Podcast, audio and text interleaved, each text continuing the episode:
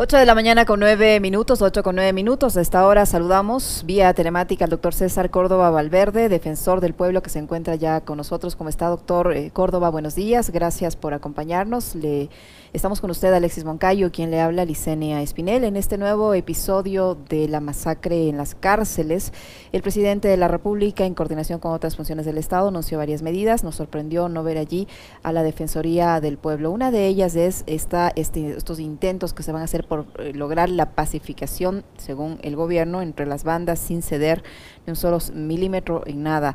Eh, ¿Qué papel puede jugar allí la Defensoría del Pueblo en este rol de pacificador si es que les han invitado a participar? ¿Cómo mira usted las eh, medidas anunciadas por el presidente de la República y las otras eh, funciones del Estado? Buenos días, bienvenido. Señorita Espinel, señor Moncayo, muy buenos días. Eh, sí, realmente no fuimos invitados, pero sin embargo, se nota que la situación, todas las propuestas que ha ejercido la Defensoría del Pueblo eh, a favor de caso de las víctimas, centros de rehabilitación, han sido tomadas en cuenta.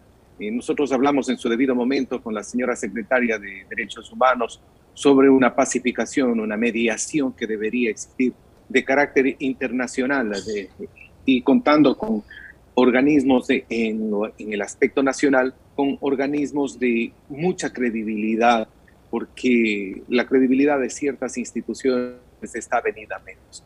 Entonces, por eso que solicitamos, como en efecto estuvimos con eh, un líder espiritual, señor Cabrera, estuvimos el día sábado conjuntamente con la secretaria de Derechos Humanos y con la asambleísta Weber de la provincia del Guayas, en este proceso de llevar adelante una pacificación, pero a través de una mediación que debe existir entre estos dos bandos que se han formado en los recintos, eh, en los CRS, en los centros de rehabilitación social, específicamente en el denominado penitenciaría de Guayaquil. ¿Cómo está, eh, señor defensor? Alexis, nomás dígame, no me diga señor Moncayo. Este, desde la Defensoría del Pueblo, eh, digamos, en materia de defensa de los derechos humanos, ¿qué es lo que se ha hecho? Porque, a ver, esto no es algo que, empezó el viernes pasado, esto es algo que viene ocurriendo desde hace mucho tiempo atrás, pero con mayor profundidad y gravedad desde el gobierno de Lenín Moreno, desde el 2018, 2019, donde ocurrieron, digamos, las masacres más importantes. ¿no? En este año hemos tenido algunos episodios muy sangrientos. Y desde la Defensoría del Pueblo, eh, ¿ha habido ya algún tipo de intervención y si es así, ¿de qué tipo ha sido? Eh, sí, es importante, Alexis.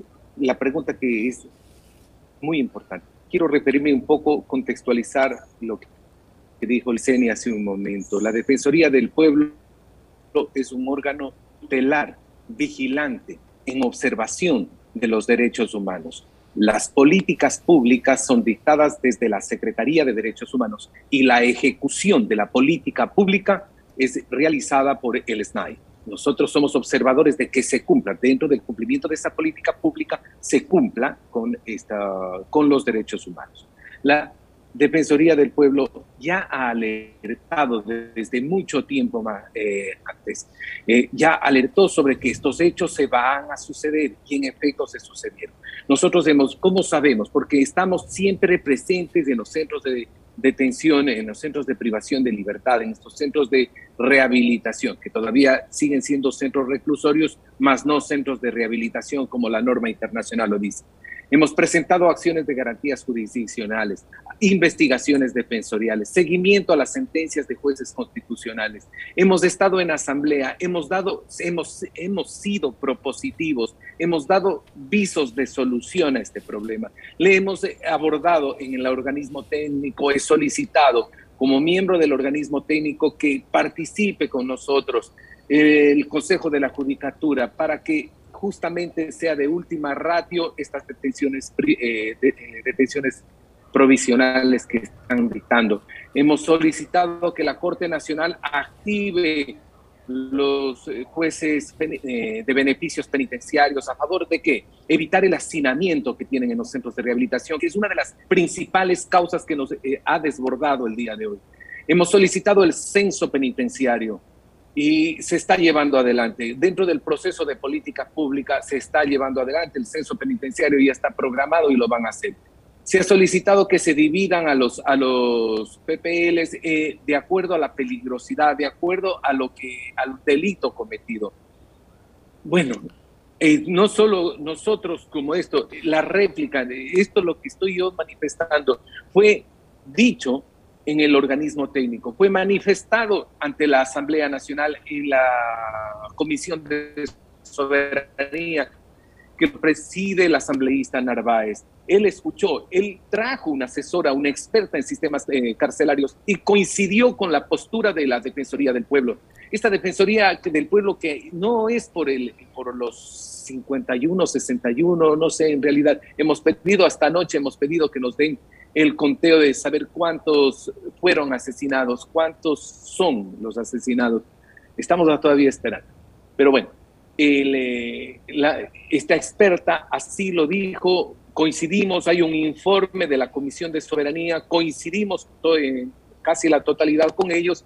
Y además de eso, se presentó, créame Alexis, ya un informe del Comité contra la Tortura de las Naciones Unidas y, oh casualidad, coincide con los postulados de la Defensoría del Pueblo. Entonces, esto quiere decir de que el Estado ecuatoriano ya tiene los elementos necesarios, la ruta, el camino, por dónde transitar. Aquí existe, eh, quiero decir que el Estado, más que el gobierno, el Estado, donde está la Corte Nacional, donde está la Asamblea Nacional, el gobierno, todos los entes estatales, en donde ejecutan política pública, donde son quienes llevan adelante todo, todo esto en favor de los PPL, de los centros de rehabilitación, ya tienen esa ruta, ya tienen el camino. Lo único que toca es la decisión de cada, de cada ente que legalmente le corresponde, constitucionalmente tiene esa atribución. Nosotros desgraciadamente no tenemos la atribución, presupuesto personal para hacerlo. Sobre todo, lo más importante, no tenemos la disposición constitucional y legal para ejecutar política pública. Por eso es que nosotros desde un observatorio, desde una veeduría externa, nosotros podemos visualizar y podemos recomendar, como en efecto lo hemos hecho, reitero, no ahora, ya de años atrás, y hemos, ya hemos dicho, hemos, le hemos dicho al gobierno, no solo al de ahora, al de los, del pasado gobierno, que se van a presentar estas matanzas. Hemos lanzado las alertas, las alertas en su debido momento, pero sin embargo han sucedido los hechos que es de conocimiento público. ¿Alcanzará con lo que se haga internamente o cree usted, señor defensor, que es momento de que el Ecuador pida eh, ayuda y asistencia internacional a organismos que son especializados también en materia de derechos humanos para que intervenga en este caso? Necesitamos la ayuda, necesitamos la ayuda de pacificación, para la pacificación. Pero para llegar a procesos de pacificación necesitamos una tranquilidad en los centros de rehabilitación, porque tampoco podemos exponer a los pacificadores a riesgos que corran riesgo su vida. Aquí, como le indicaba al principio, ya la iglesia, a través de la conferencia episcopal, aceptó la, ser parte de esto. Estoy yéndome a dirigir a los defensores del pueblo de Iberoamérica solicitando ayuda. Tengo entendido que el señor presidente ya lanzó también su SOS a Pacto, que es una, ente de la eh, comunidad europea, y ha aceptado. Tengo entendido que también ya pidió ayuda a la ONU y aceptó la ONU la comunicación del Estado es mucho más directa que la de la Defensoría Pública y el Estado como tal está en toda esa capacidad de hacerlo y los organismos internacionales están prestos a ayudarnos en asesorías, es lo importante, en asesorías y llegar a este proceso de pacificación a través de esta mediación, no negociación, porque la paz no se negocia. Aquí hay que llegar a una mediación. Doctor Córdoba, hace unos días la Secretaría de Derechos Humanos les encargó a la Defensoría del Pueblo activar el Mecanismo Nacional de Prevención contra la Tortura y Tratos Inhumanos. ¿Cómo avanza este proceso? Por un lado, por otro, el gobierno o el presidente de la República, entre las medidas dispuestas para enfrentar la crisis carcelaria, dice que enviará un proyecto de ley de defensa ciudadana a la Asamblea Nacional, un proyecto de ley que va a ser construido por el Ministerio de Gobierno y la Procuraduría General del Estado. En la construcción de esta nueva normativa no debe deberían también eh, participar la Defensoría del Pueblo, al menos enviar las sugerencias para que esta ley eh, aborde temas de derechos humanos también? A ver, la Defensoría del Pueblo va a incidir en la creación de esta normativa. Definitivamente, eh, cuando llegue a la Asamblea Nacional, la Defensoría del Pueblo, a través del mecanismo de normativa, incidirá. Es decir, aportará con elementos suficientes dado su vasto conocimiento en esta eh, materia, sobre todo a través del mecanismo, también eh, se activará el mecanismo de tratos crueles e inhumanos a fin de que poder aportar en esta situación que hoy en día es bastante fuerte. Ahora bien, eh, el organismo técnico creó una em, comisión, una comisión de emergencia, pero debemos delimitar bien nuestros ámbitos de acciones, sobre todo respetando la Constitución de la República. Nosotros somos observadores, vigilantes del cumplimiento de los derechos humanos en el Ecuador. A esto nos dedicamos en la Defensoría del Pueblo. Sin embargo, quien ejecuta la política pública es el SNAI y los otros ministerios, situación que se encuentra legal y constitucionalmente bien definida. Nosotros no podemos ejecutar política pública por expresa disposición legal y constitucional. No podemos mezclar en una misma canasta a quienes ejecutan política pública con los que observan o vigilan política pública. Son dos acciones totalmente diferentes y hay que saber respetar estos espacios que finamente lo ha determinado la ley y la constitución. Es por ello que yo he solicitado mediante comunicado a la señora eh, secretaria de Derechos Humanos, a la señorita secretaria de Derechos Humanos, doctora Bernarda Ordóñez, que tengamos en cuenta esta situación que no es solo a través del aspecto constitucional y legal en el Ecuador, también ya la Convención de París así lo, lo determina, de estar siempre nosotros como un órgano vigilante, tutelar, no mezclar la política, la ejecución de política con la vigilancia. Ahora, eh, estas instituciones, doctor, eh, que se han venido a menos durante los últimos años, porque había un proceso de descalabro institucional, eh, desaparecieron el Ministerio de Justicia, crearon este SNAI que no sabemos qué función mismo cumple, no sabemos si tiene o no tiene presupuesto. ¿Cómo devolverle institucionalidad? Más allá de los presupuestos, porque hay que recordar que los estados de excepción durante el gobierno de Moreno se los vendía como eh, el pretexto para destinar recursos al sistema penitenciario, recursos que no sabemos si finalmente llegaron o no llegaron. Pero más allá de destinar plata, eh, ¿qué es lo que se tiene que hacer para restablecer nuevamente una política de rehabilitación social en el país? Rehabilitación social que vemos actualmente no existe. Sí, primero, es, es verdad lo que usted dice. Primero tenemos que definir los espacios de cada institución saber plenamente, definir plenamente que es la Secretaría de Derechos Humanos quien crea la política pública. Le comento al respecto que la Defensoría del Pueblo, a través del mecanismo de prevención contra la tortura, está coadyuvando, colaborando con la creación de política pública. Estamos ayudando a la Secretaría de Derechos Humanos a definir la política pública que se va a implementar en los centros de rehabilitación social. Pues, una vez eh, tenemos es una expectativa que hasta enero las políticas públicas referente a este tema ya esté creado por parte de la Secretaría de Derechos Humanos. Ahora, el órgano ejecutor, quien lleva adelante esta política pública, se llama SNAI, en colaboración con los otros ministerios en el ámbito de su competencia. El SNAI, en los centros de rehabilitación, tendrá que ejecutar la política pública para a fin de que junto con la, eh, por ejemplo, se me ocurre, el Ministerio de Educación tendrá que dar educación a todos los que se a los PPLs. El Ministerio de Deporte, realizar actividades deportivas, lúdicas en, los, en estos centros de rehabilitación. Y así, todos los entes que están, Ministerio de Salud tiene que dotar de servicios de salud, pequeños subcentros al interior, poder asistir en caso de mujeres con obstetras, es un equipo que forma el ministerio y para eso todo esto está presupuestado.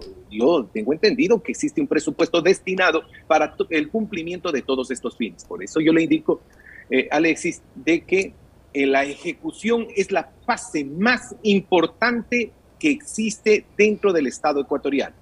Y es ahí de lo que el señor presidente constitucional ha dispuesto eh, desde el día de ayer que estos entes se activen y brinden a los PPLs eh, primero la seguridad, que es lo importante, que estos hechos de asesinatos que han ocurrido, de masacres que han ocurrido, se traten de parar. Más ahora que viene diciembre, un mes bastante susceptible, psicológicamente es muy susceptible. Ya se lanzaron las alertas respectivas, ya se lanzaron de acuerdo a la situación psicológica y de acuerdo a informes que nosotros en la Defensoría del Pueblo hemos recibido, que podría estar en ciernes otra situación similar. Entonces hemos advertido ya a los entes estatales a fin de que esto no suceda, así como tampoco esta guerra que existe entre estos dos grupos se traslade a las ciudades, porque eso sí sería mucho más grave que la guerra al interior,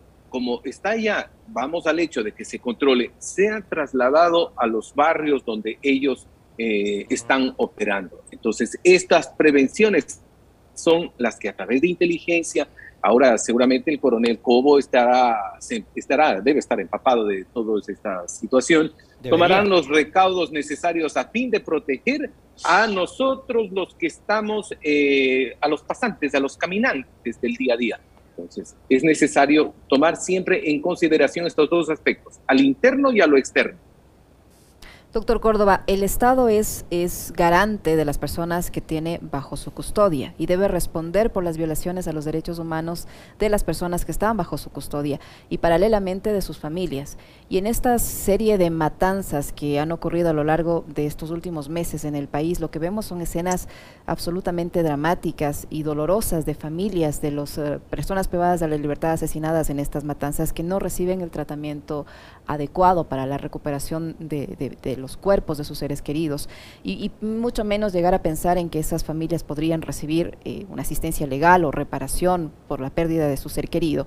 Eh, en ese sentido, eh, su, su, institución a ser vigilante de, los derechos humanos, garante de los derechos humanos, y ¿Qué está haciendo o qué puede hacer para colaborar ah, con estas personas, con los familiares de los PPLs asesinados que hasta ahora están reclamando la entrega de los cuerpos de sus seres queridos? Mm, ya, Licenia. El día de ayer empezó el delegado Guayas a abrir expedientes, estos expedientes para eh, posibles reparaciones integrales. La reparación integral ya eh, tenemos un asesinado, pero eh, los daños colaterales son las familias. Entonces, debe a través del debe a través del Ministerio del MIES, Inclusión Social, debe asistir psicológicamente y todo el aparataje estatal psicológicamente asistir a estas familias. Es una obligación del Estado es una obligación, ya que la obligación primaria, ¿cuál era? Cuidar a los eh, PPLs que están en los centros de rehabilitación en todo el país. Es una disposición de carácter constitucional, el cuidado de estas personas que se encuentran bajo su custodio. Entonces, ahora, al no haber un cumplimiento de esto, suceden las matanzas. Consecuencia, existen familias destrozadas. El Estado debe y ya lo dijo el presidente, esto es importante señalar que el día de ayer ya lo dijo, que realizará estas reparaciones integrales, no solo en el aspecto económico, no es ayuda psicológica, ver eh, fuentes de trabajo, ayudarlos a poder tener sus propios emprendimientos. Es toda una situación de carácter eh, legal, psicológico, jurídico, y del cual no está exenta la Defensoría del Pueblo en brindar el asesoramiento técnico en favor de esas familias a fin de que reciban todos y cada uno estas reparaciones integrales y no ser luego el día de mañana que nos demanden al Ecuador por, esta, por la falta de reparaciones integrales que en su debido momento no fueron atendidas, fueron omitidas. Entonces, yo eh, saludo como el que más que el señor presidente ya haya hablado respecto de este tema de reparaciones integrales. Definitivamente la Defensoría del Pueblo ya desde hoy, tengo entendido, ya se abrieron los expedientes, se abrirán los expedientes administrativos para tal fin, para tal efecto. Estamos también eh, recordando de que eh, la Defensoría está mm, tomando las acciones legales pertinentes que la ley nos ampara a fin de velar por aquellas personas que están con enfermedades catastróficas, que estamos también solicitando eh, a través de mecanismos constitucionales que se les cuide, se vele y en todo caso obtengan también su libertad en caso de que pudiera ser del caso. Yo, yo tengo dos, dos preguntas. Eh, la una, eh, más saber su opinión con respecto de, eh, a ver, el país necesita certezas, necesita pacificarse, pero difícilmente vamos a lograr esa pacificación, señor defensor, si el gobierno tiene voceros que están tratando de echarle gasolina al fuego. Ayer ya hizo una primera intervención diciendo que la masacre del viernes fue un atentado terrorista con fines políticos y hoy en una nueva entrevista el señor que tiene hipótesis que habló de un atentado en la explosión del radar, que ahora dice que también es terrorismo político el de, lo, que, ocurre en las cárceles, acusa directamente a una organización política de ser la que está provocando estos, eh, e, e, estos graves incidentes.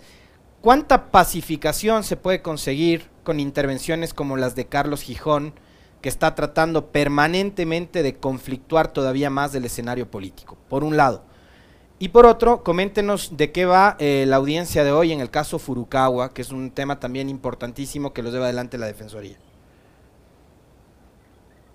Eh, es eh, muy importante, Alexis, este tema. Estamos hablando de pacificación.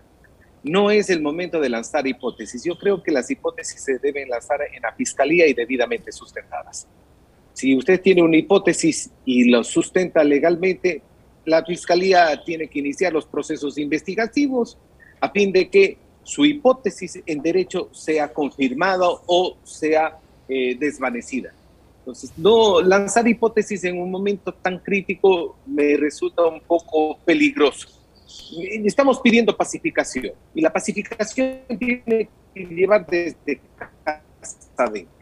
Entonces, eh, frente a este problema carcelario frente a los demás problemas que se suceden en Ecuador, no pienso que el, eh, el país para cambiar las atenciones del caso las cosas en su debido momento. Si alguien tiene una duda de que existen actos de terrorismo, denuncien a la autoridad competente con las pruebas que, que se requiere. De, si usted me dice terrorismo, es que debe tener las pruebas.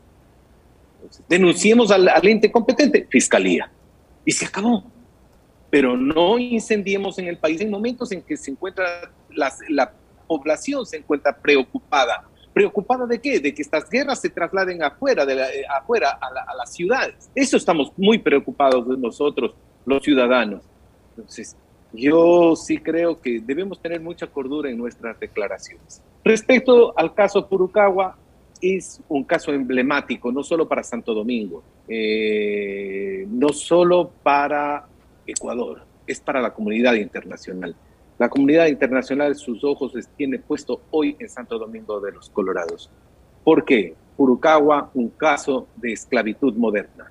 La esclavitud, donde la servidumbre de la gleba aún persiste en tierras ecuatorianas. Y eso nos lleva la atención a nivel mundial.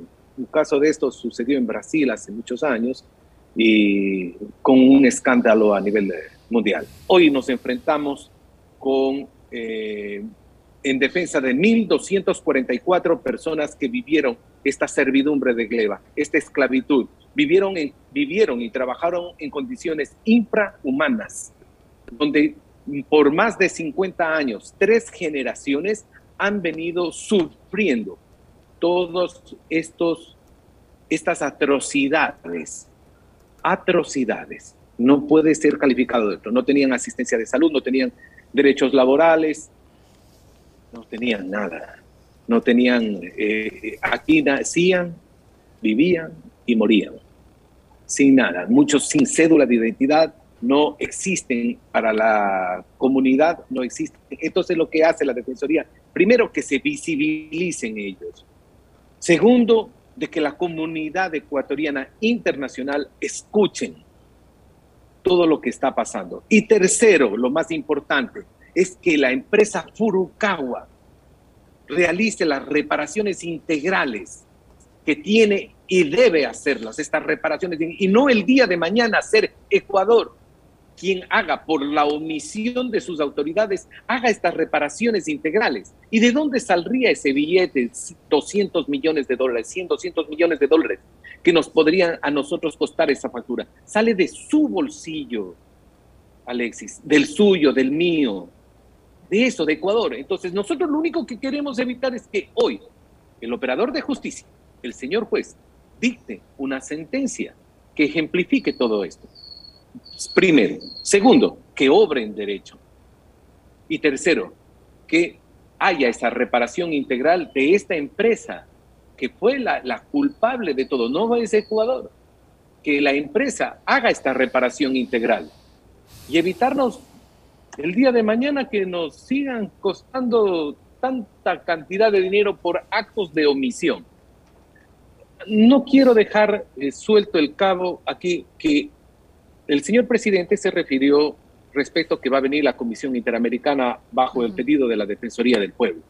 El día de, en los próximos días la comisión va a llegar para hacer un análisis de los centros de rehabilitación. Disculpe que me retorne al tema anterior.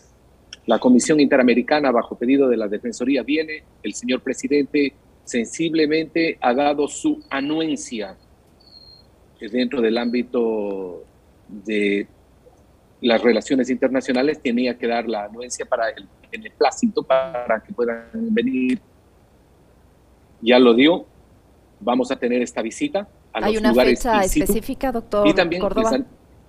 ¿Hay una fecha específica para esa visita? Para los, se espera, estamos esperando la agenda de la comisión y creo yo que serán los primeros días 1 o 2 de diciembre. Esperemos que la comisión así lo defina ya viene en los altos comisionados. A más de eso, también hemos pedido que el subcomité de la Convención contra la Tortura y otros tratos o penas crueles, inhumanos o degradantes asista al Ecuador. Y la eh, señora Carmen Comas Mata, la vicepresidente de visitas de este subcomité contra la tortura, anuncia también ya su llegada. Claro, ella no, solicita de acuerdo, en conformidad con el acuerdo internacional celebrado con este comité, no necesita la anuencia del beneplácito. Así es que eh, también tenemos programada la visita de este subcomité para un análisis. Todos estos análisis van a servir a Ecuador. ¿Para qué? No va a quedar en un simple análisis, van a haber recomendaciones, observaciones a este tema y eh, podremos llegar a través de estas observaciones, tener otra hoja de ruta en la cual las autoridades, el Estado ecuatoriano como tal, gobierno y demás entes, eh, entes que componen el Estado como tal, podamos desde el ámbito de nuestras competencias sacar adelante eh, en este proceso a los centros de rehabilitación social convertidos en centros de rehabilitación y dejar de llamarlos reclusorios, porque es lo importante la rehabilitación para la reinserción. Recuerdo de que no tenemos cadena perpetua, así que esas personas se van a reinsertar en una sociedad. Y cuando se reinserten, nosotros queremos, como tutelar de derechos humanos, hablo en primera persona, queremos que esas personas vengan a ser parte del Estado ecuatoriano en producción, sacar adelante a un país y no tener que preocuparme yo el día de mañana de nuevo por ellos. Muchísimas gracias al doctor César Córdoba Valverde, defensor del pueblo que está con nosotros. Muy amable, doctor. Muchas gracias. Muy amable.